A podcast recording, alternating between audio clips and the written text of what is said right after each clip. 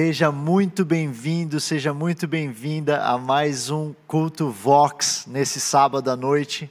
Hoje você já está vendo, a gente está num set um pouco diferente. A gente não está lá no campus Butantã, mas a gente está hoje com talks, com uma entrevista muito, muito, muito, muito especial, que alegra o meu coração da gente ter o privilégio, como Vox, como Ministério de Jovens, de ouvir uma pessoa, uma mulher de Deus, uma pessoa que é tão especial para nós como igreja, que é um exemplo para a nossa geração, não só de começar projetos, mas como esses projetos são conduzidos por anos e anos. É uma mulher de fé e é uma honra de verdade para mim estar aqui nesse lugar hoje para poder entrevistar. E eu queria que você aí na sua casa, você fizesse aquela salva de palmas virtual que a gente ficou acostumado nesse momento. Então eu quero ver aí chuva de palminhas no chat, chuva de palminhas como se a gente estivesse junto aí na sua sala. Eu queria uma chuva de palmas para Jesus, para receber a nossa queridíssima pastora e fundadora aqui da Zion Church, pastora Sara Hayashi. Que prazer, prazer é todo meu, André, realmente estar com vocês. É um privilégio, é uma honra poder compartilhar o que vocês quiserem saber. É uma grande honra para a gente, pastor. Eu faço questão de dizer para a senhora algo que eu falo sempre para o pessoal lá no Vox que é um privilégio para a gente como geração poder ter gerações que a gente olha para trás uhum. e que a gente se inspira e que mais do que isso que a gente conecta, que a gente entende que a gente não está aqui sozinhos, mas a gente está aqui debaixo de muita oração, de anos de oração, de jejum, Com de sacrifício, certeza. de mulheres e homens de Deus como a senhora é. Então eu quero honrar a sua vida aqui como em nome do Vox por tudo aquilo que a senhora plantou e a gente está podendo colher hoje. É um privilégio de verdade poder aprender e caminhar com a senhora aqui nessa casa. Glórias a Deus. E vocês também estão semeando outras sementes muito boas sementes. Glória a Deus. Eu me alegro com vocês. É isso. E, e sementes que gerações vão plantar também, né? Amém. né? Lá, vão plantar, não, vão colher certo. lá na Até frente. a vinda de Jesus, netos, é. bisnetos e assim por diante. Glória a Deus. Exatamente. Então a gente vai começar com uma oração. Se vocês puderem aí se unir a gente numa oração. Senhor Deus, eu quero te agradecer. Eu quero te agradecer por esse momento.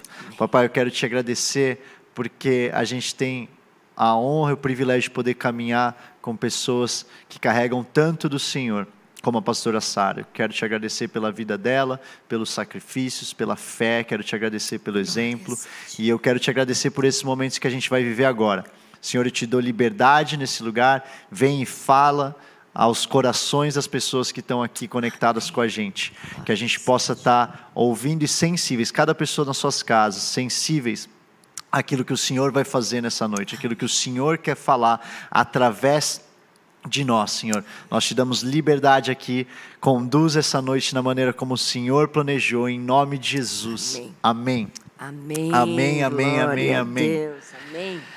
Que especial. Eu não sei se você está ansioso para o que está por vir, mas eu estou com muita expectativa para aquilo que Deus vai fazer nessa, nessa entrevista, nessa conversa, na verdade, não é uma conversa, pastor. É só uma conversa gravada de conversas que a gente tem, que a gente estava tendo agora, até pouco tempo, e eu tenho o privilégio de poder ter. Uma curiosidade estava falando agora com a pastora Sara, toda vez que a gente vem para esse lugar, eu me alegro, porque foi o lugar em que eu conheci Jesus em um domingo de ceia.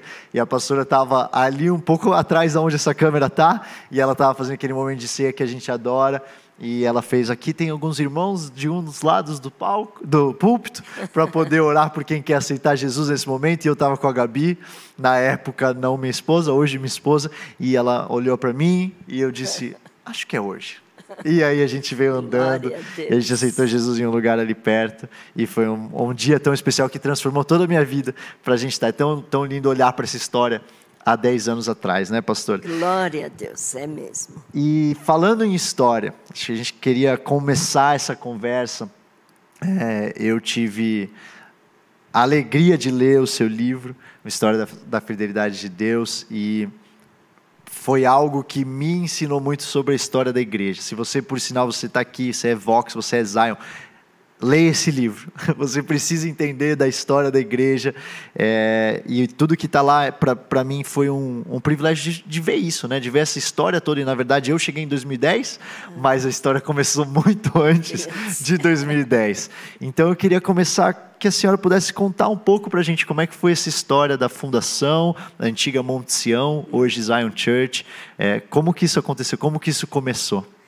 É, é uma história longa também. Já estou com bastante idade.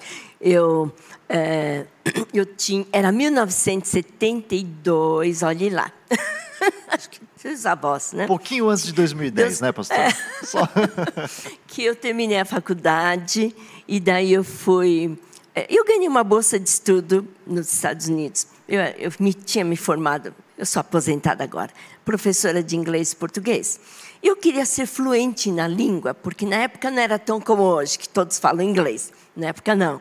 Aí eu falei, eu preciso ter fluência. Eu queria uma bolsa de estudos. E eu recebi, e, uh, encurtando a longa história, né? acabei indo para os Estados Unidos e falei, ah, e não tinha muita matéria de pós-graduação na minha área, que eu fiz literatura americana, inglesa, portuguesa e brasileira. Ali eles não tinham muito. Então eu fiz algumas matérias e aproveitei, falei, vou fazer teologia, porque eu tinha muito interesse em receber o poder dos altos. É uma coisa que ficou na minha cabeça desde a minha adolescência. Eu preciso do poder dos altos para fazer milagres, para trazer curas e trazer vidas se convertendo a Jesus. Então, queimava no meu coração. Eu falei, eu preciso do poder dos altos para eu poder fazer essa obra do Senhor. Enfim, eu pensei que estudando teologia eu fosse alcançar. Não foi bem assim, porém, Deus me deu.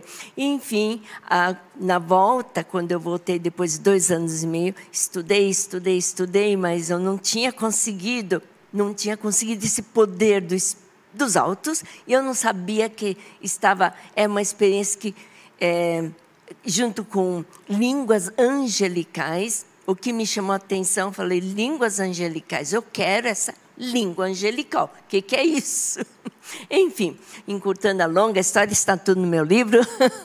eu acabei recebendo o batismo do Espírito Santo, mas eu não sabia o que, que era, não sabia que era é, linkado, né? como diz, era parte dessa experiência de receber o poder dos altos que Jesus falou.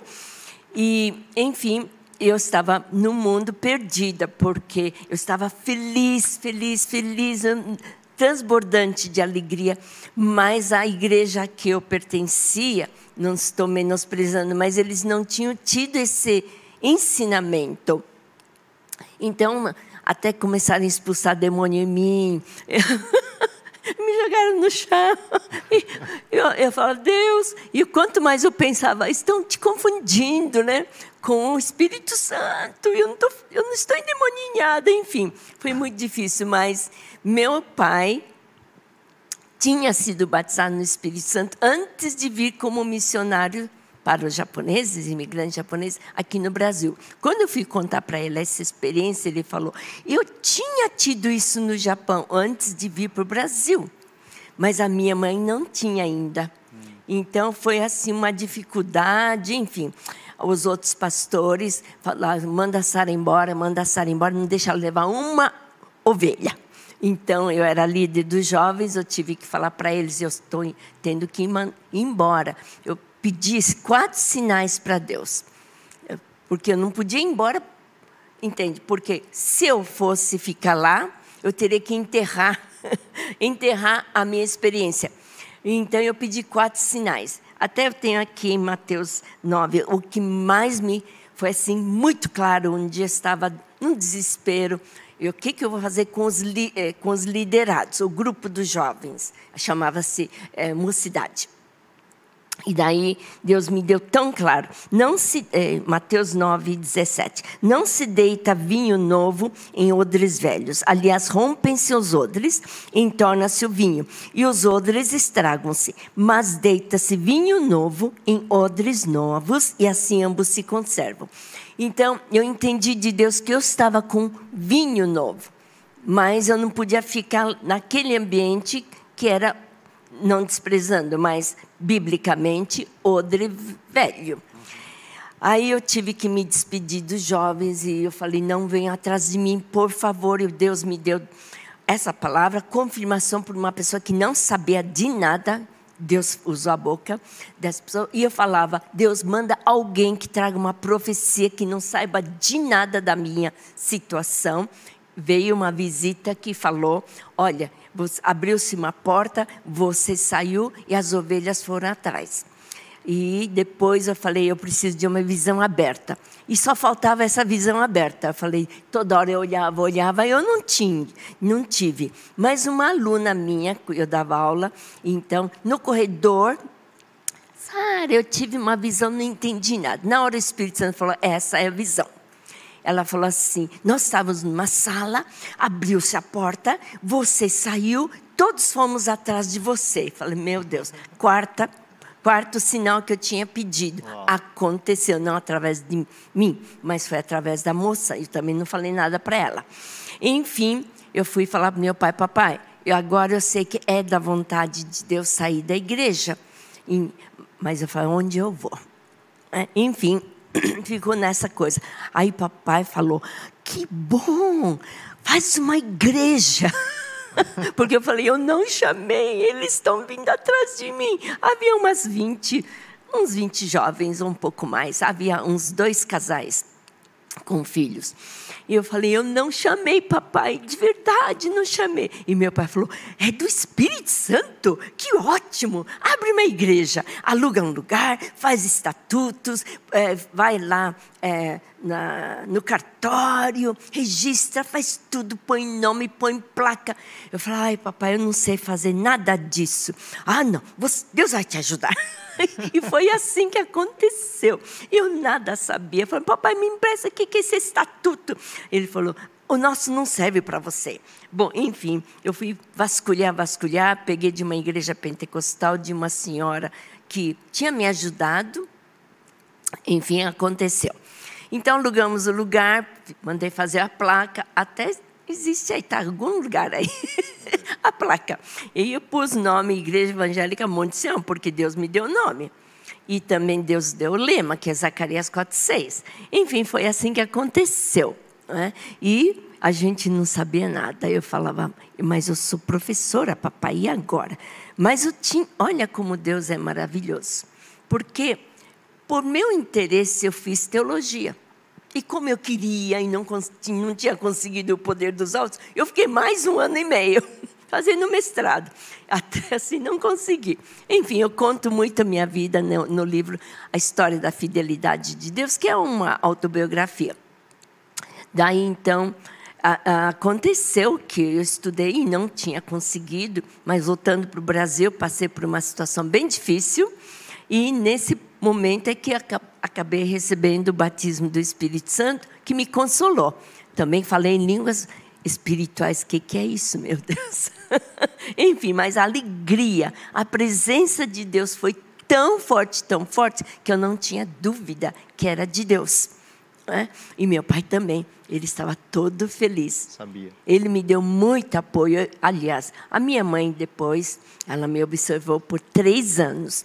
E o grupo de jovens que eu liderava foi aumentando, aumentando dentro da igreja. Ficou uma igreja dentro de uma igreja.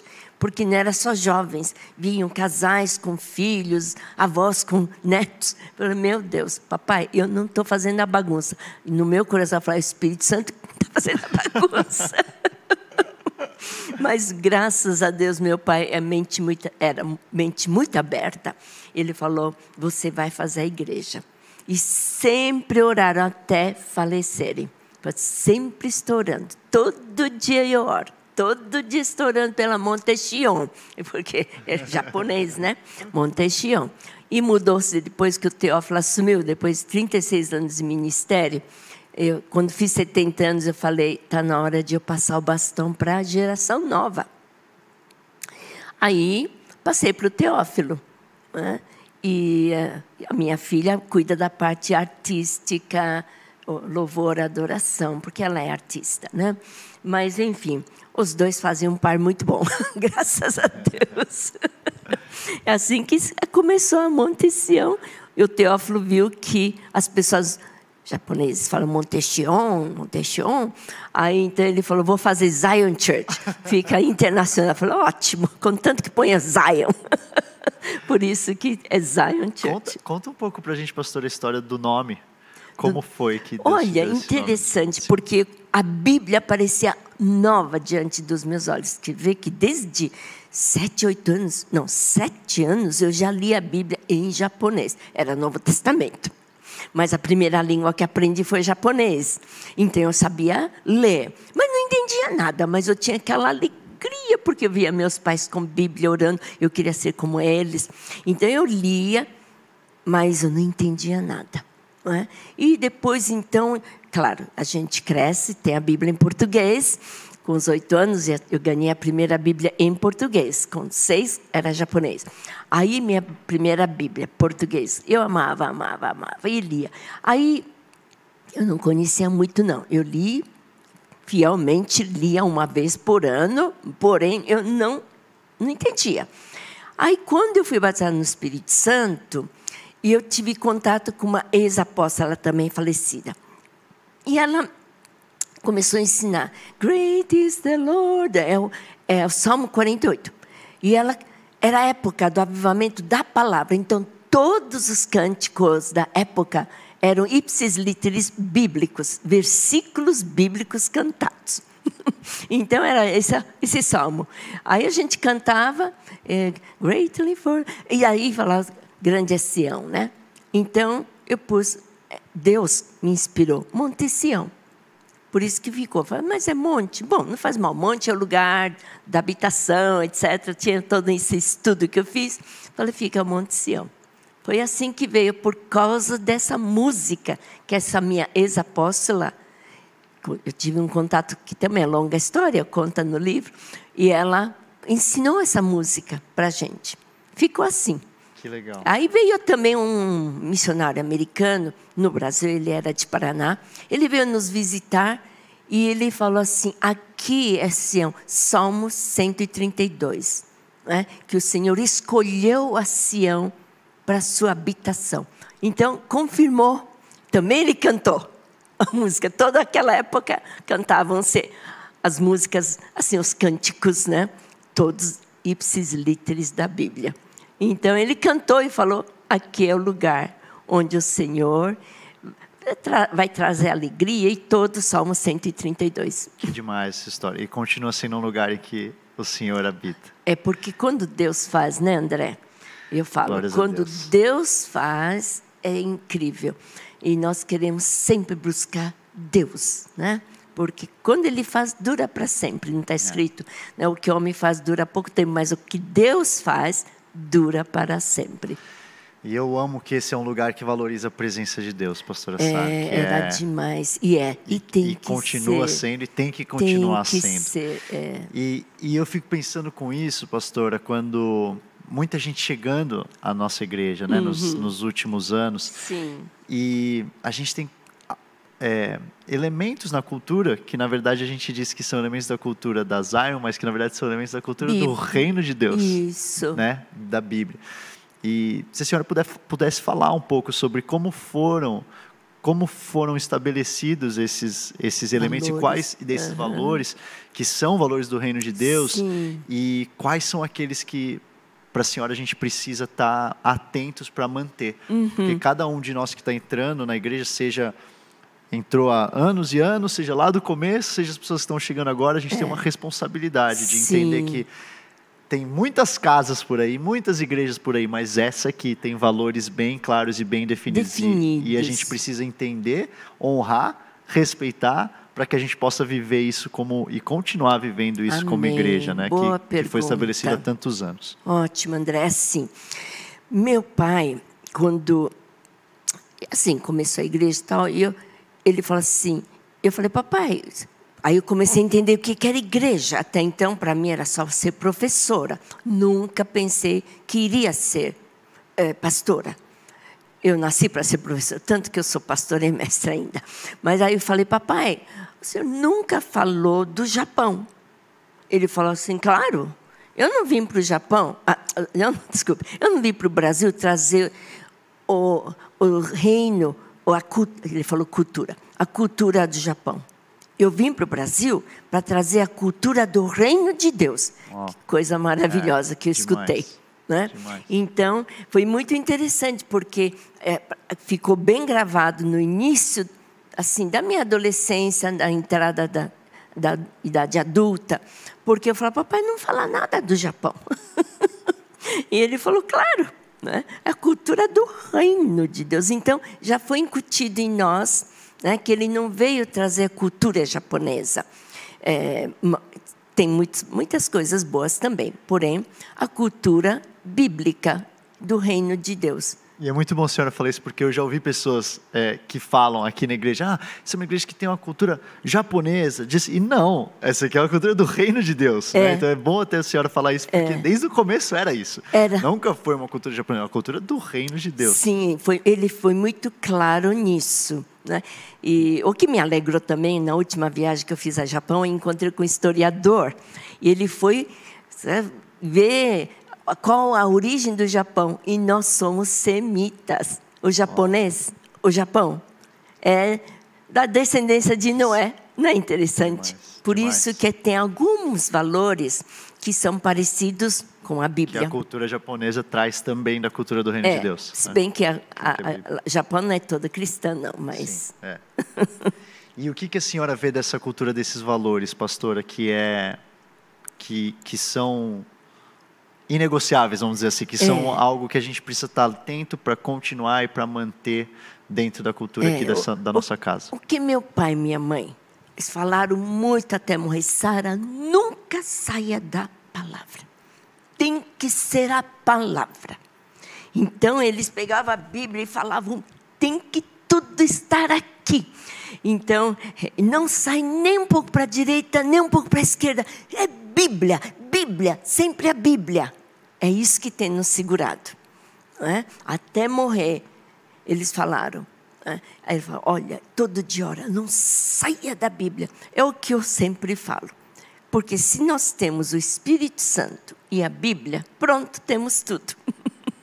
É isso, muito bom, pastor. E, e, eu ia exatamente nesse último ponto que você tocou, porque a gente vê é, exageros, não vou dizer exageros, mas a gente vê lugares em que vai muito para a palavra, lugares que vão muito para o Espírito Santo. Uhum. E, a gente, e eu sempre ouvi a senhora dizer, o pastor Teófilo, de, de, de ser os dois. Né, de ser um é. lugar em que existe muito apreço Equilíbrio. pela palavra e que também existe muita liberdade do Espírito Santo. Eu acho que seria muito legal se a senhora pudesse falar um pouco sobre isso. É. Como, como, vocês foram fazendo com que isso fosse presente aqui na Zion? É, muito estudo da palavra. Bom, eu já era mestre, né? professora. Então, sempre foi ensino da Bíblia. Meus pais também sempre tinham estudo bíblico, além de pregação, evangelismo, é, é, carregava um pianinho, eu, eu também ia para o interior de São Paulo para tocar piano. É um pianinho. Muitas lá, histórias, né, pastor? É. E então, mesmo no evangelismo, sempre a Bíblia, Bíblia, Bíblia. Nós tínhamos em casa, todo sábado, até meus irmãos ficarem maiores e começarem a faculdade, meu pai fazia culto doméstico. Então, todo sábado, oito filhos. Meu pai numa ponta, minha mãe na outra ponta é uma igreja quase ali, né? To, Dentro de todo casa. sábado, os filhos tinham que estar reunidos, cada um com a sua Bíblia, todos em japonês. A gente orava, meu pai fazia orar um por um, porque ele Uau. falava que na oração ele conseguia medir o nível espiritual. Aí então nós, é, é, cada um orava, tudo em japonês, lia a palavra, a Bíblia, todos com a Bíblia, tinha que ter sua Bíblia. E daí então ele trazia uma palavra, orávamos a oração dominical e terminava todo sábado, até que meus irmãos mais velhos, eu sou a sétima, né? Os, os irmãos mais velhos é, começaram a entrar na faculdade, trabalhos.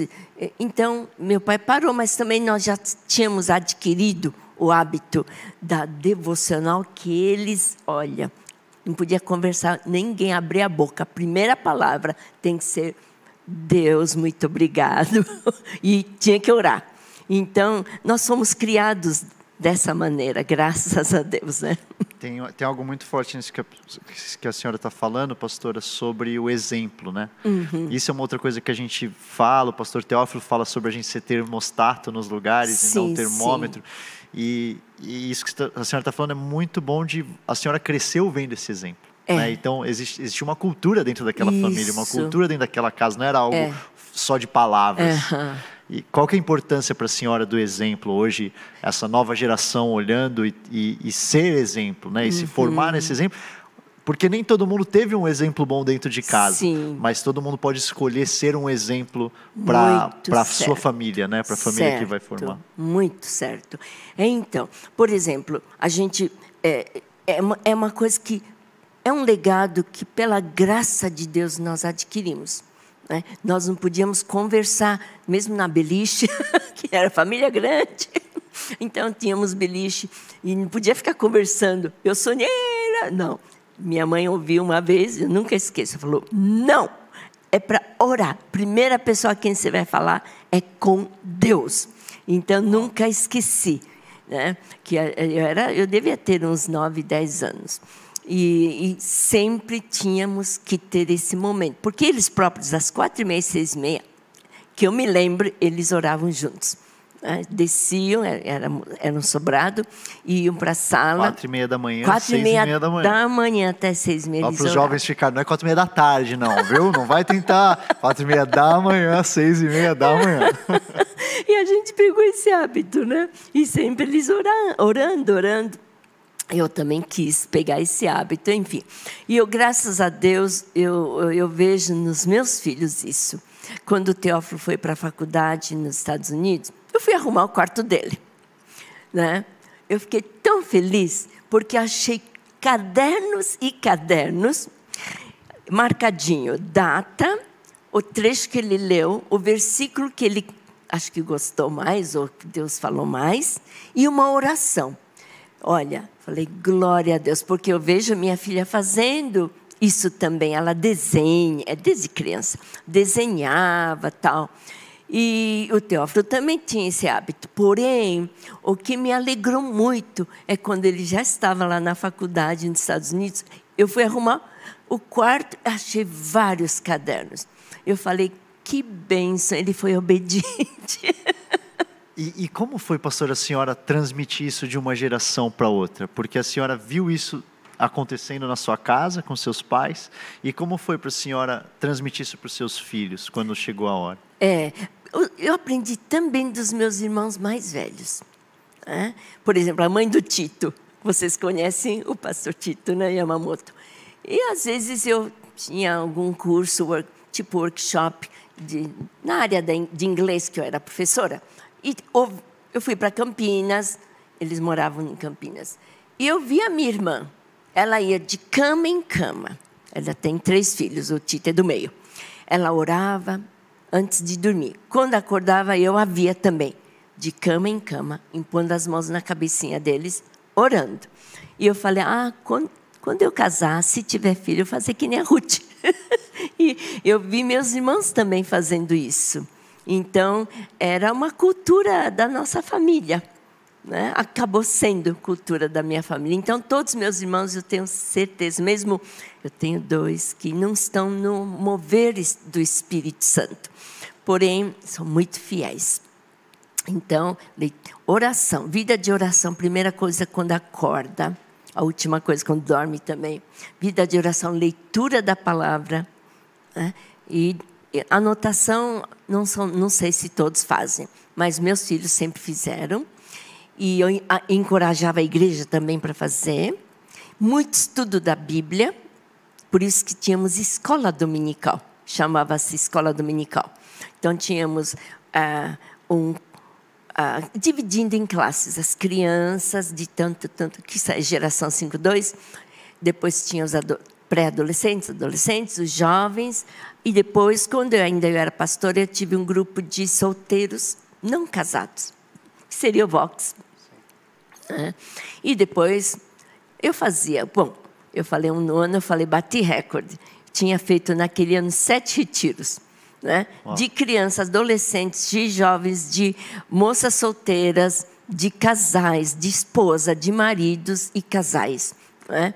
E porque no retiro era o tempo que a gente só se concentrava. Eu, eu gosto de retiro, porque parece que se desliga de tudo, e eu dou estudos específicos, e sempre tive esse hábito, graças a Deus. Era a igreja pequena. É. Então dá para fazer muito bem isso. E liderança hoje em dia, vocês têm muito acesso né, na internet, cursos e etc. Mas na época poucos falavam inglês. Então eu traduzia muitos livros, é, não fazia um resumo e eu passava para eles livros assim, de uma rechave da Rick Joyner, assim por diante, né? E eu preparava a liderança dessa maneira. Mas, infelizmente, eu não, não tinha, ou não tenho, uh, o chamado né, dos cinco ministérios. O Teófilo é bem apóstolo, mas todos somos apostólicos, proféticos, evangelísticos, pastorais e mestres. Não é? Mas é, eu sempre pedi para Deus, manda um apóstolo, ou levanta do nosso meio um apóstolo, porque o apóstolo tem visão macro, o apóstolo tem outra unção que eu não tenho. E assim estudávamos.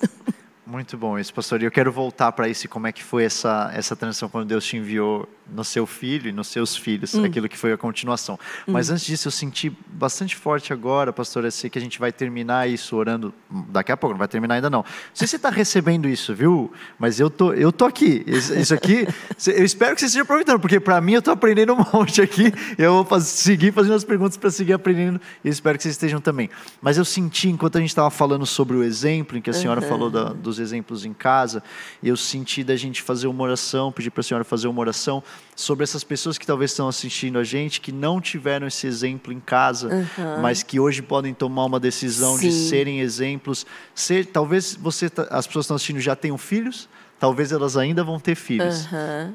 Mas todas elas vão ser um exemplo para a próxima Sim. geração. Então eu senti da gente só fazer uma pausa para a senhora Sim. orar por essas pessoas Amém. específicas. Então, se você está na sua casa, você está nessa situação e talvez você não viu um exemplo na sua casa, mas você hoje está sendo, o Espírito Santo eu sinto que está falando com algumas pessoas de hoje tem um marco na sua decisão uhum. de ser um exemplo diferente para os seus filhos daquele que você viu na sua casa. Então, Sim. Então, pastor, se a senhora puder tá orar bom. por isso, por favor. Sim, Senhor Deus, muito obrigado, porque Tu és o Deus de gerações, o Deus de Abraão, de Isaac e de Jacó. É isso que eu sempre ouvi desde criança e ainda estou vivendo, ainda estamos vivendo esta verdade bíblica. Alguém começa. É? E como meu pai foi o primeiro convertido, obrigada, Senhor, que talvez quem está aqui conosco é o primeiro cristão na família, mas que entenda que é um privilégio afetar gerações e gerações e gerações. Que haja fidelidade, que venha ver Deus de Abraão, de Isaac e de Jacó.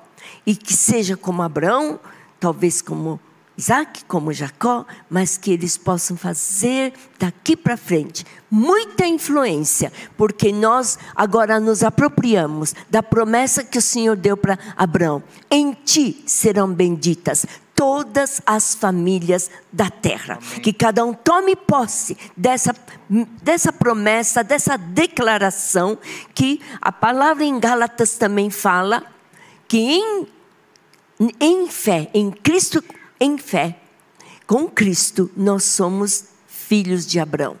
Cada um seja este que vai realmente trazer impacto para gerações e gerações vindouras. Sejam abençoados os solteiros que formem famílias abençoadas, Amém. famílias de Deus, Amém. famílias saudáveis. E que por acaso quem não casou ou ainda não está casado, não se preocupe, porque você pode afetar gerações no nível espiritual. Deus seja muito engrandecido, louvado. Em nome de Jesus. Amém. Amém, amém, amém, amém. Ainda tem mais. Ainda tem mais. Se Deus está falando com você, o Espírito Santo está falando com você, deixa ele continuar. Que ele continue e a gente vai seguir aqui na nossa conversa, mas eu senti bastante forte no meu espírito de histórias sendo mudadas, histórias de filhos sendo mudados, casamentos que vão vir no Vox, ou de pessoas que estão assistindo aqui sendo transformados. Então, se coloca nesse lugar. É, eu quero fazer uma transição aqui, pastor. Eu quero saber um pouquinho mais de como foi esse processo até a senhora chegar na, na transição. Mas antes disso, eu, eu, eu amo me aprofundar nessa história que trouxe a gente até aqui. Se a senhora pudesse contar para a gente qual foi o momento para a senhora mais dif, difícil, mais desafiador durante essa temporada, durante esse começo, talvez, né, os anos que trouxeram a gente até aqui, e qual foi o momento de maior alegria que a senhora teve? O que, que a senhora aprendeu de cada um deles? É. Bom, alegria eu, era um momento quando eu tive novo nascimento, fui batizada no Espírito Santo, né? Mas de dificuldade como pastora, eu tive grandes dificuldades, sim, porque na época, nos anos 70, não havia pastoras mulheres. Pelo menos no Brasil não havia. Quando fiz teologia, encontrei com uma indonésia, ficamos muito amigas. Essa era, ela era pastora na Indonésia. É a primeira mulher pastora que eu encontrei. E fomos muito amigas enquanto estudamos. Mas eu fiquei assim porque acabei ficando, Deus quis.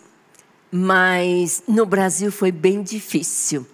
É, sabe, atacavam muito, falavam muito. Se bem que meu pai falava: não, Deus te colocou. Você só perdoa. E você vigia para fazer tudo certo. Então, às vezes, eu falo, ah, papai, estão falando isso, isso, aquilo. Meu pai, é uma benção. Essas pessoas que falam de você, é uma benção. Eu falei, como benção? Ele falou, porque você vai se cuidar mais. Né? E você vai ver também como pessoa onde você deve ser transformado. Então, meu pai não tinha, não, não alisava a cabeça, não. e ele falou, é uma benção. Assim eu aprendi. Houve muitos problemas, sim. Vi, vieram alguns que falaram assim, eu que sou apóstolo da Monte Sião, não sei, puseram olho na Monte Sião. Acho que era a presença de Deus, eu acho. E também era uma benção assim. É como no meu pai, onde ele era muita abundância, inclusive material. Assim, não é que a gente é luxo, ah, não era enriquecido assim. Mas tínhamos bênção, porque tínhamos ofertas para dar para missões, investir com os pobres, eh, entende? Ações de de caridade, sempre atuamos assim. E também a gente, meu pai também sustentou muitas outras igrejas. Nós tínhamos esse legado. Então nós tínhamos, era grupo de, de universitários ou de vestibulandos. Começou assim. Mas éramos muito abençoados. Então nós tínhamos muitas frentes para abençoar. Enfim, é, as pessoas olhavam a nossa igreja como é uma igreja de ricos. Sabe, assim como meu pai. Onde meu pai ia, sabe, florescia. Então os outros pastores queriam aquela igreja do meu pai. Então eu vi meus pais sempre perdoando, sempre orando e fazendo a vontade de Deus. Aprendi com exemplo. Aí vinham pessoas de fora, eu enfrentei isso. Tem, é, Deus mandou eu ser apóstolo. Gente, eu falava, mas Deus não me falou isso. Eles queriam a igreja. Então, mais eu orava, isso era uma coisa mais minha, por dentro. Né? Porque eu não podia falar para os meus liderados da igreja que nem ia entender. Mas eu orava. Deus levanta um apóstolo do nosso meio ou envia, mas que seja muito do Senhor, que eu tenha uma certeza absoluta que é do Senhor. Então vieram muitos. E foi muito difícil, porque você é mulher, entende? Então, esses foram meus momentos mais difíceis como pastora. Aí piorou quando eu tive meu divórcio, porque também foi um laço eu casar com meu ex-marido. Mas Deus foi tão misericordioso, porque um dia eu falei: Deus lhe levou tudo, tudo, tudo. E a Bíblia, toda vez que o teu povo ia para a guerra, voltava com despojos. O Senhor falou com voz audível, uma vez ele falou claro, com voz audível, estava acabado de. Meu ex-marido fez muita coisa, enfim. Eu falei, o Senhor falou, minha é batalha, a luta é minha. Está escrito no meu livro. Mas aí eu olhei, meus dois estavam roncando. Aquela noite Deus ia falar com voz audível. Eu, era muito frio a noite, não tinha esse negócio aquecedor. Eu estava, os meus dois filhos grudaram a cama. E eu dormi no meio. Eu falei, mas eu, mamãe vai ficar mais quente do que vocês. Mas ele falou, não, mas porque se eu ficasse de um lado, o outro quereria. Dois filhos. Fiquei no meio. Mas aquela noite mal sabia que Deus tinha escolhido para ele falar com voz audível. Minha é a luta, a batalha é minha. E eu acordei, os dois roncando, pequenininhos. Eu fui para a sala ver, será que o rádio está ligado, a televisão está ligada? Não. Falei, foi realmente voz de Deus, meu coração estava quentíssimo, consoladíssimo, né? E eu falei, Deus falou. Então, isso me sustentou por muitos anos. Muitos anos. Então, é, eu tive problemas e sabia que Deus, ainda mais porque eu fiquei com o divórcio, mais me atacaram, mais falaram. E a igreja que já estava com mais de 300 membros, todos saíram em protesto. Eu falei, nós não queremos pastora divorciada. Eu falei, vocês têm razão, fiquem à vontade. Sobraram 50, 50. ou menos. Mesmo meu pai falava: Ai, Sara, não se importe, continua a obra. Meus pais sempre me incentivando. Continua, essa obra é do Espírito Santo. É do Espírito Santo. Assim que continuamos. Né? E meus filhos, um dia estava chorando porque meu ex-marido tinha levado tudo, tudo, tudo. Não fiquei com um centavo. Eu falei, Deus, nenhuma luta. O Senhor falou que a batalha era tua. Eu não fiquei com um centavo. Carros, o telefone era investimento naquela época. Três telefones, dois carros. Falei, eu fiquei sem nada. Deus, cadê Deus? Poxa, meu, a voz foi quase audível. Deus falou, Teófilo e Zoé são teus despojos. Então, eu creio que realmente foi. Foi o que sobrou da minha luta. E quanto, né? E quanto isso foi, na verdade. Glória a Deus, é. né? Deus sabe. Eles, porque eles nasceram da vontade de Deus, porque eu tinha uma vida muito difícil. E quando eu me vi grávida, eu falei: eu não escolhi, foi Deus que escolheu. Graças a Deus, né? Deus que Ele dirige a gente. Deus sabia. sabia, né? Então, mal sabia que agora, depois que eu entreguei o assim, o bastão para o Teófilo, ele já tinha uma visão apostólica. Ele tem unção de apóstolo. Eu não tenho. Ainda eu tenho de pastor e mestre minúcias, lidar com caráter, não é? E com a integridade. Eu não tenho essa, aquela visão dos sonhos de abrir igrejas, de entende? Até Teó falou assim, mamãe, quando você tinha igreja, você tinha uma faculdade de teologia. Vários pastores, mas não estão comigo. Estão por aí, glória a Deus, mas estão aí. Glória a Deus, pastor. É muito lindo ouvir essa história, é muito lindo ouvir tudo que Deus fez, como te sustentou até aqui. É. E, e algo que para mim ficou enquanto a senhora estava contando, que acredito que é uma chave também para nossa geração, é o poder do perdão. Ah, né? como, como, foi ao longo dessa jornada para a senhora conseguir perdoar essas pessoas que foram tanto aquelas que falavam mal quanto aquelas que foram passando pela sua vida, para que a senhora continuasse fazendo aquilo que Deus tinha confiado para a senhora fazer. Uhum. Então, acho que seria muito rico se a senhora pudesse falar um pouco sobre esse poder do perdão é. e o que a senhora experimentou na sua vida. Olha, duas coisas quando eu fui batizada no Espírito Santo. Aconteceu que eu não conseguia fazer. quando alguém mentia, eu não perdoava. Assim, roubar coisa, pegar coisas. É, Para mim era fácil perdoar. Mas quando eu via alguém falso, ou fingindo, ou escondendo alguma coisa, eu tinha muita dificuldade de perdoar. E minha mãe, por anos e anos, todo meu aniversário, ela nunca descuidou do aniversário dos oito filhos. Não, era nove, mas uma faleceu quando eu nasci. Aí ela punha meu, um cartãozinho, Efésios 4,32. Eu falei, ai, ai, ai, perdoai-vos, assim como Deus os perdoou, perdoai-vos uns aos outros. Eu falei, eu preciso aprender a perdoar. Eu fazia esforço, Mas, quando eu fui batizada no Espírito Santo, foi uma coisa milagrosa. Desde então, então é fácil perdoar. Não tem quem eu não perdoe. Sabe? Porque foi um poder sobrenatural. E outra coisa é ser em tudo dar graças. Porque eu reclamava. Eu queria isso, aquilo. E eu queria. Aí. Eu reclamava quando as coisas não eram boas. aí foi uma coisa que aprendi em tudo dar graças, porque Deus sempre tem um plano diferente e melhor, não é? Então foi, foi uma capacitação do Espírito Santo. E então eu espero assim que todos, primeiro, obedecer a Bíblia, porque por anos minha mãe semeou isso, né? Efésios 4, tá 32. Tá escrito. e foi, é para mim muito fácil agora perdoar, mas também eu vi meus pais perdoarem. E eu falava às vezes, papai, mamãe, filha, lá falaram isso, porque falavam cada coisa, quando a gente era menina.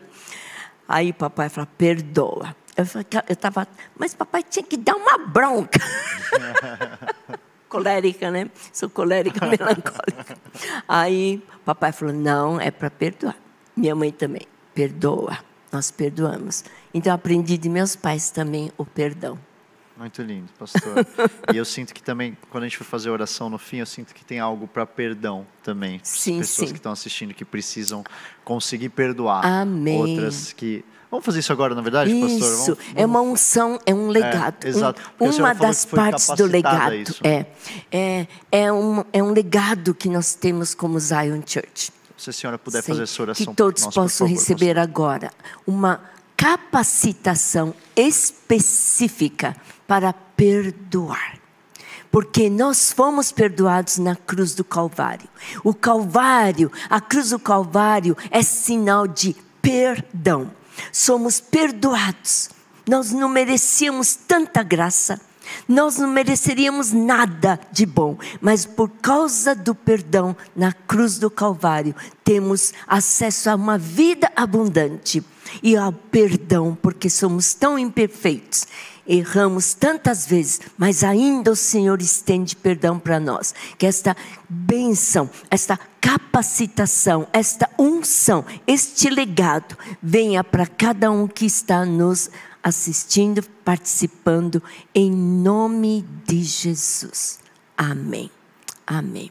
Amém, como, amém, amém. Eu acredito como, que a gente vai ouvir testemunhos amém. disso. Amém. Que acabou de ser é, orado e acabou de ser declarado sobre vocês. Então recebe isso com fé, que realmente é algo, algo dentro de você, da mesma forma Amém. que a pastora acabou de, de dividir aqui com a gente. A palavra fala que o testemunho de Cristo é o espírito da profecia. Amém. Então, da mesma forma que aconteceu com a pastora, isso pode acontecer com você. Por mais difícil que hoje Sim. seja para você entender e acreditar que você vai ser capaz de perdoar, eu quero dizer, você será. Amém. Será. Existe Amém. algo nesse testemunho da pastora muito forte sobre o poder do perdão e a gente está aqui recebendo como geração. Amém. É um dos legados, né? Um dos aspectos do legado. A palavra, o Espírito Santo, poder do sobrenatural. Perdão é quase sobrenatural para alguns casos. É, é. Muito bom isso, pastora. Muito bom. Muito obrigado por isso. E agora eu quero transicionar para esse momento que a gente tava, foi falando ao longo é, da conversa sobre esse momento de transição. Hum. Né? Como foi para a senhora essas promessas que, você, que a senhora foi colhendo ao longo dos anos e que a senhora viu, tem visto hoje sendo cumpridas? E eu olhando, eu vejo muito sobre esse legado, como a senhora está falando, né? Se acreditar nessas promessas, mas também ter algumas coisas que não é a senhora que vai colher necessariamente, mas que está sendo colhido pelos seus filhos e talvez os seus netos vão colher mais e as outras gerações. É, como foi esse processo todo para a senhora? Como foi acreditar e depois ver essas coisas acontecendo agora? Como foi tudo isso para a senhora? É. Bom, lembra que eu falava assim: Deus me manda um apóstolo, porque eu sei a unção do apóstolo. É o que todos estão vivendo hoje com o Teófilo. Né? É, é uma unção diferente. Né? Os cinco ministérios são levantados pelo Espírito Santo. E tem uma capacitação específica, uma tarefa específica. Isso está no Entendendo a Deus, está tudo claro ali. Sim. A igreja conhece. Mas eu falava para Deus, eu quero um apóstolo. E, e aí mal sabia que o Teófilo seria levantado. Mas quando ele, desde criança, esse, ele é muito sonhador e é bom. Ele falava sempre assim: eu vou pregar a palavra, eu vou, sabe? Então a gente no Natal, primeiro Natal que ficamos só nós três como família, ganhando uma nova identidade, fomos para a Inglaterra. Um, um, um casal muito muito precioso, Jack Schisler, ele que me recomendou e me ajudou.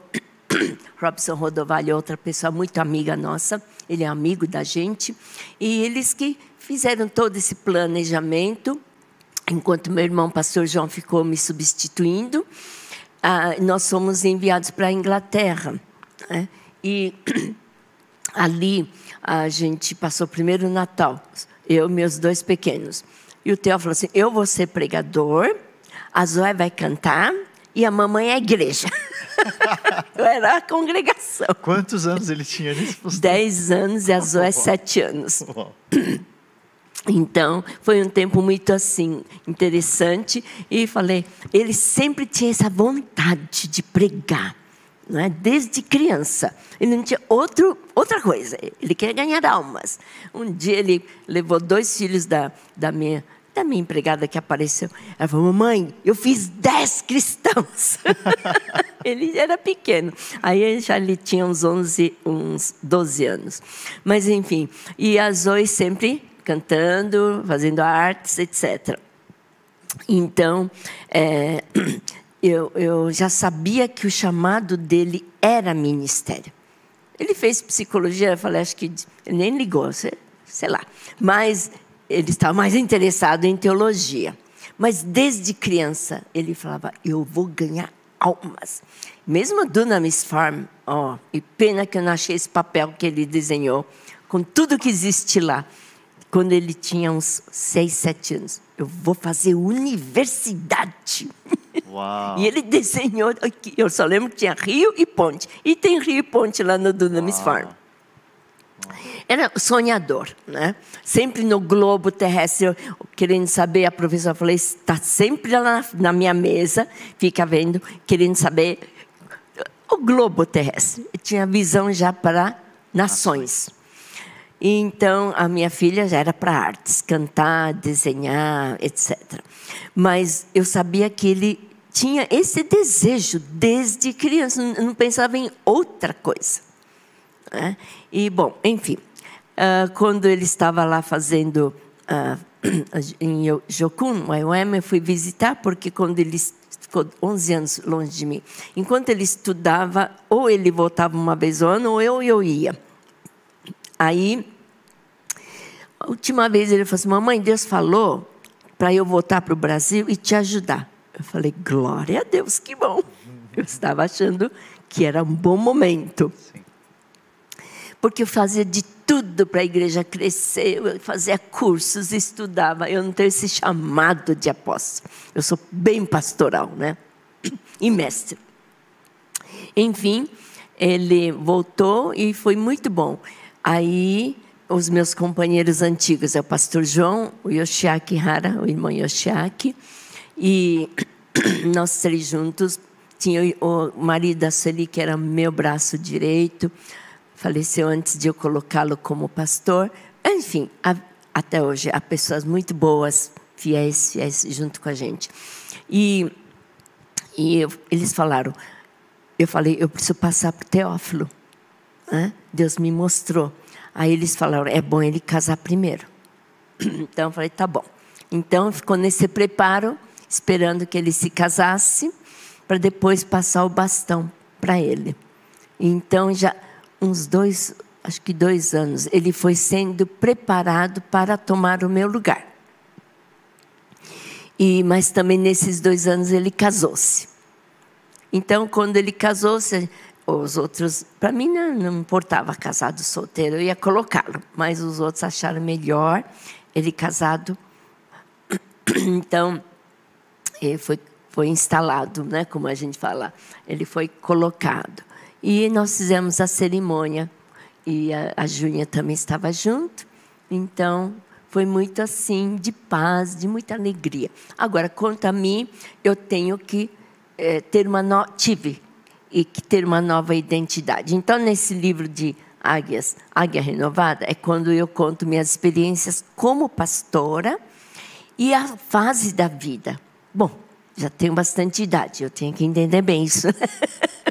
então, eu vi assim, assim como depois que a família ficou só nós três, tivemos que reganhar uma nova identidade.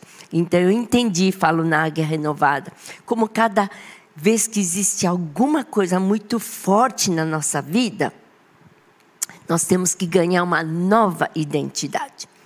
Então, agora como avó, uma nova identidade e como aposentada, uma nova identidade. Então, estou indo de novo e novo.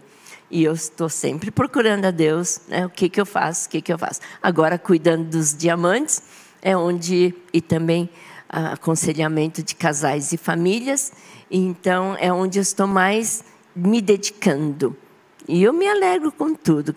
Tem coisa que é diferente, mas eu também tenho que aprender coisas novas, não é? A tecnologia, métodos. Os métodos mudam, mas a palavra de Deus nunca vai mudar. Ah, oh, pastora, que, que coisa forte. E é tão lindo ver a senhora nessa nova fase também e, e vendo a igreja como está nessa nova fase, Eu mas com essa com essa humildade, com essa voltando para a palavra sempre, sabendo que é isso que permanece, né? É, Por mais que realmente. de gera, geração em geração as coisas vão sendo feitas de forma diferente, É. mas o que nunca muda é, É, é a nunca palavra. muda, né? Então as coisas estão diferentes, especialmente para a minha idade, 78 anos. É bastante, né? Mas eu tenho aprendido e eu ensino os diamantes, que é o Ministério de Terceira Idade. Ensino, ou- primeiro eu aprendo, depois eu ensino. Né? Como viver essa idade do ninho vazio, síndrome de ninho vazio, né? Mas é, a gente tem que sempre estar caminhando e não pode ficar pegado ao passado.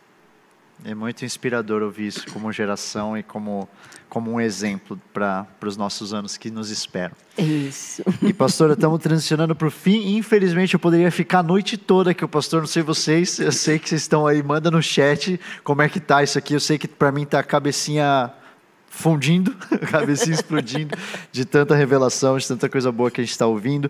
Mas transicionando já para o fim, Deus. porque a gente está chegando no fim da nossa conversa, a gente vai ter um momento em que a pastora vai orar pela gente, como geração brasileira de jovens do Brasil, Uhum. agora no fim. Mas antes disso, pastor, eu queria terminar com duas perguntas mais rápidas, mas que eu sinto que também são bem importantes. Uhum. A primeira é se a senhora pudesse dar um conselho para quando você tinha 20 anos, se a senhora pudesse falar Ah. com a senhora mesmo quando tinha 20 anos, o que, que a senhora falaria, tendo vivido o que a senhora viveu depois disso? Bom, sabe que o meu defeito era muito, ser muito correta demais, né? E eu não conseguia entender que alguém mentia ou era falso. Então eu eu sofri por causa disso, por ser ingênua ou até incrédula. Não, crédula, aliás, crédula. Então, uma palavra que me toca muito quando olho para trás é que eu não tive. Espero que vocês tenham. Palavras de Jesus falando: Eis que vos envio como ovelhas no meio de lobos. Portanto, sede prudentes como as serpentes, simples como as pombas. Faltou para mim a astúcia da serpente. Né? Eu não conseguia entender que alguém tinha más intenções. Eu fui muito ingênua. Isso é o que mais me prejudicou ao longo de toda a minha vida. Muito bom, pastor, um bom conselho para a gente como geração. E hoje, quando a senhora olha para essa geração, para essa juventude que está vindo, com a experiência daquilo que a senhora já viveu também, o que, que mais te chama atenção? O que, que a senhora acha que é um ponto de atenção para a gente ter como juventude?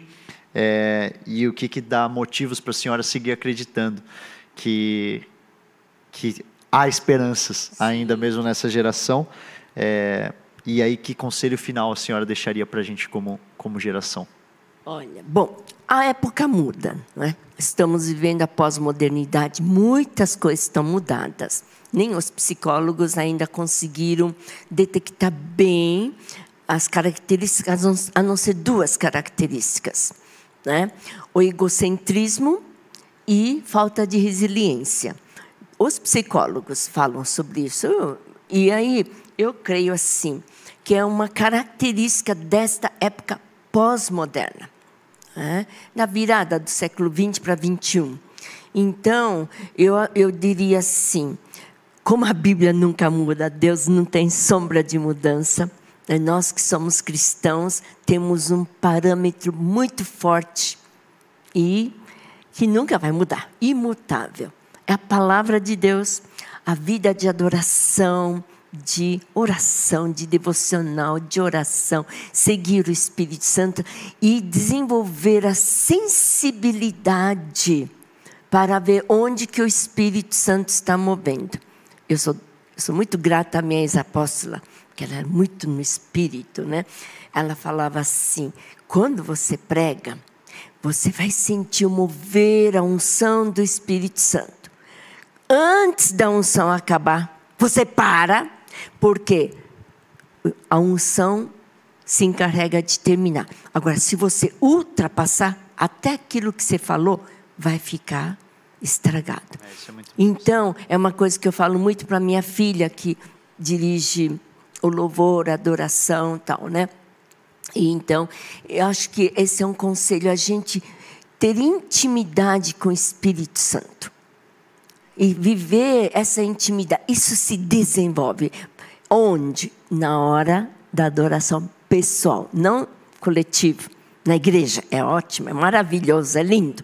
Mas onde se desenvolve, eu falo muito para o Alto Monte, né, os que lideram louvor, ah, como ter esse tempo em casa em particular de adoração. O tabernáculo de Davi é o modelo, né? Louvor e depois confissão, amor, perdão, etc. Entra no Santo dos Santos, onde a gente é só Deus e a gente. Né?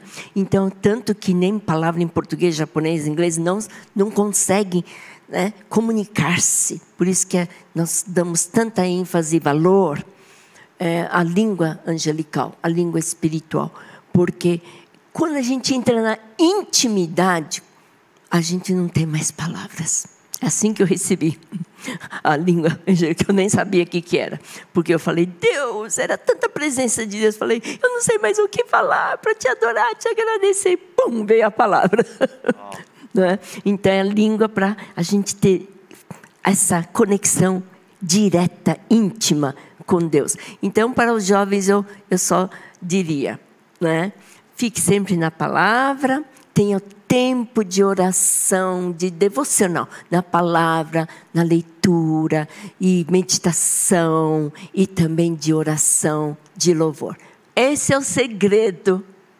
E ter intimidade, é o Espírito Santo que dirige, ele que nos convence do pecado. Às vezes a gente não sabe, mas quem está anda com o Espírito Santo não agradou a Deus, entristeceu o Espírito Santo. E graças a Deus aprendi muito com meus pais também. Não entristeça o Espírito Santo. Então, qualquer pecadinho, pensamento que não era agradável a Deus, uma raivazinha, etc., entristece. Como é que eu sei que eu entristeci? Quando eu perco aquela alegria interior, quando eu perco a fome de ter mais de Deus.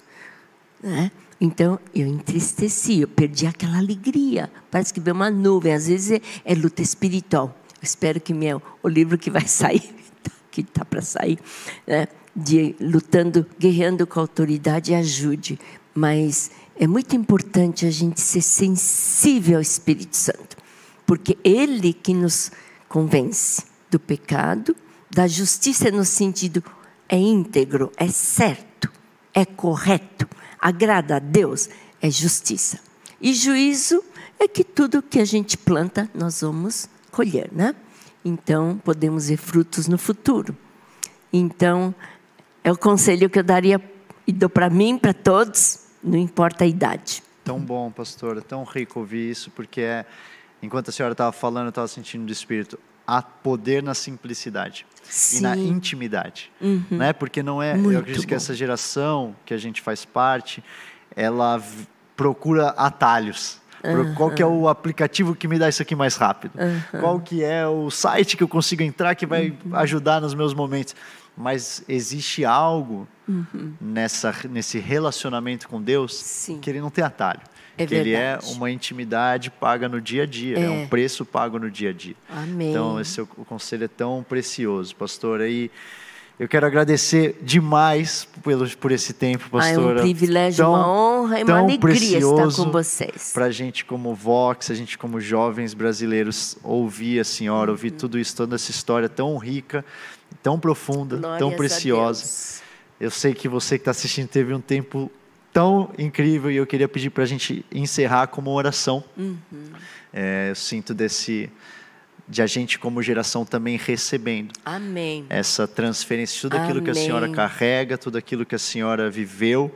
É, existe algo que a gente tem que fazer na nossa intimidade, um dever de casa que não é assim, mas também existe algo é, que eu acredito que existe no sobrenatural para a Amém. gente também pegar. A gente também, quando a gente tem essas oportunidades de estar perto de pessoas como a pastora Sara, da gente estar também sensíveis para poder pegar no espírito aquilo que está disponível. Então, pastora, se a senhora puder, seria uma honra para a gente terminar como uma oração. Sim. E você, jovem brasileiro que está assistindo isso, seja qual for a sua idade, se puder, só se coloca numa posição para receber isso.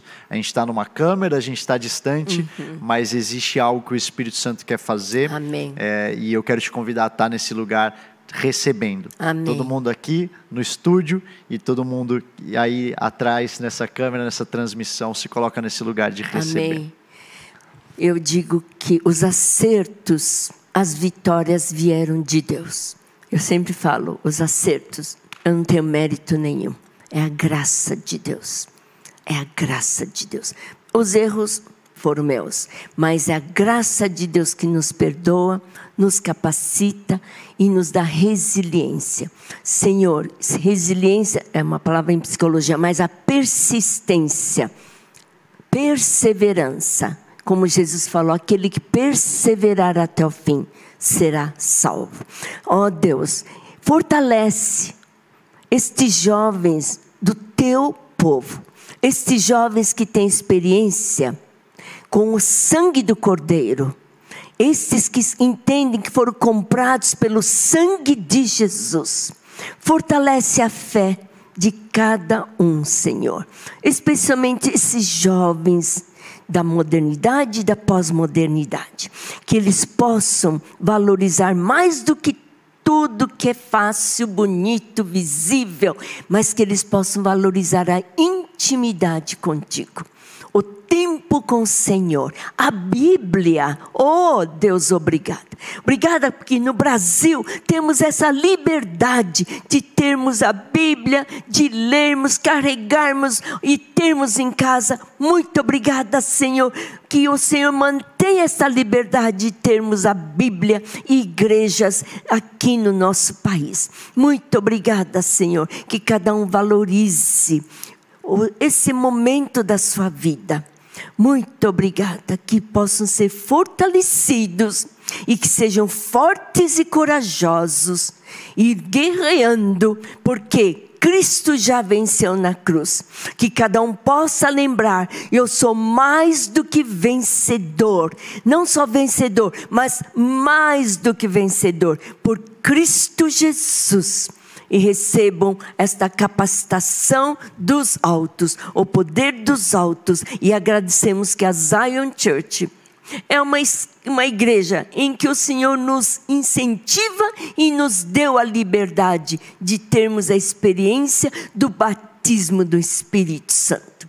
Que todos valorizem esta experiência e as consequências e os resultados desta experiência do batismo do Espírito Santo. Valorize a Bíblia, os estudos, a escola ZAL, que todos estejam envolvidos pessoalmente e coletivamente, em nome de Jesus. Sejam abençoados, recebam tudo que a Bíblia diz para nós como vi- filhos de Deus, vitoriosos e mais do que vencedores. Sejam abençoados e que o destino que você carrega possa vir à luz. E eu declaro conexões, porque muitas vezes neste mundo precisamos de favor dos homens, que tenham empregos bons, faculdades boas, que tenham boas famílias, os jovens formem uma família saudável e se por acaso não casar, ninguém se sinta inferior, porque todos têm valor, solteiros ou casados. E todos têm família, porque somos uma só família. Muito obrigada. Senhor, a tua bênção sobre cada um que está aqui conosco. Em nome de Jesus. Amém, amém, amém. Amém. Amém. Amém. Eu creio na unção do Senhor, do Espírito Amém, Santo. pastor. Eu creio também que a gente recebeu. Eu recebi, eu sei que você recebeu aí na sua casa. Glória a também. Deus. Pastora, glórias a Deus por esse momento. É, olha, é um privilégio. Muito, muito grato eu por isso que a gente falar pôde viver. de Deus. Eu falo, eu falo, Deus, até morrer, último segundo, me deixa falar do Senhor. Porque é uma maravilha falar de quem nosso Deus é, não é verdade? passar horas aqui, né? Olha, eu agradeço imensamente esse privilégio e oportunidade de estar com vocês. Obrigada, André, por me ter convidado. É uma honra para a gente, pastor. Eu sou honra muito para mim. grato pela sua vida, por tudo aquilo que a senhora plantou, porque Deus me trouxe para conhecer Jesus nesse sonho que a senhora começou a acreditar lá em 77, na verdade, lá em 72 começou a história como a senhora 72, contou é. para a gente. Então, sou muito grato de verdade por todas Glória as a suas orações, tudo aquilo que a senhora acreditou nesses anos todos. E eu vejo você, André, não estou badalando. Sabe o que é esse termo, badalar? Bajular? Bajular. Eu não sou disso, mas eu falo a verdade. Eu admiro o seu crescimento. E você com Gabi, agora com Luiz. Ah, que lindo. Deus abençoe muito. Glória a Deus, pastor. Eu é uma te amo honra, e amo vocês, da Vox, a igreja. gente ama também a sua vida, a sua família. É um Glória privilégio para a a gente Deus. caminhar junto. Vox, eu espero que vocês tenham curtido essa noite tanto quanto eu. Eu espero que, na verdade, isso seja uma semente que vai encontrar um solo fértil no seu coração Amém. para que frutifique muito, muito, muito por gerações. A gente é apaixonado por ver esse impacto de gerações que começou lá em 77, na verdade começou muito antes disso de gerações e gerações que acreditaram e que hoje continua. A gente tem agora a- o privilégio, mas também a responsabilidade de estar com esse bastão na nossa mão. E agora é a gente que vai começar essas histórias que a gente vai contar um Amém. dia, quando a gente estiver lá terminando bem também. Amém. Então, que Deus abençoe vocês. Amém. Deus Espero que abençoe vocês tenham um. recebido Amém. tudo isso.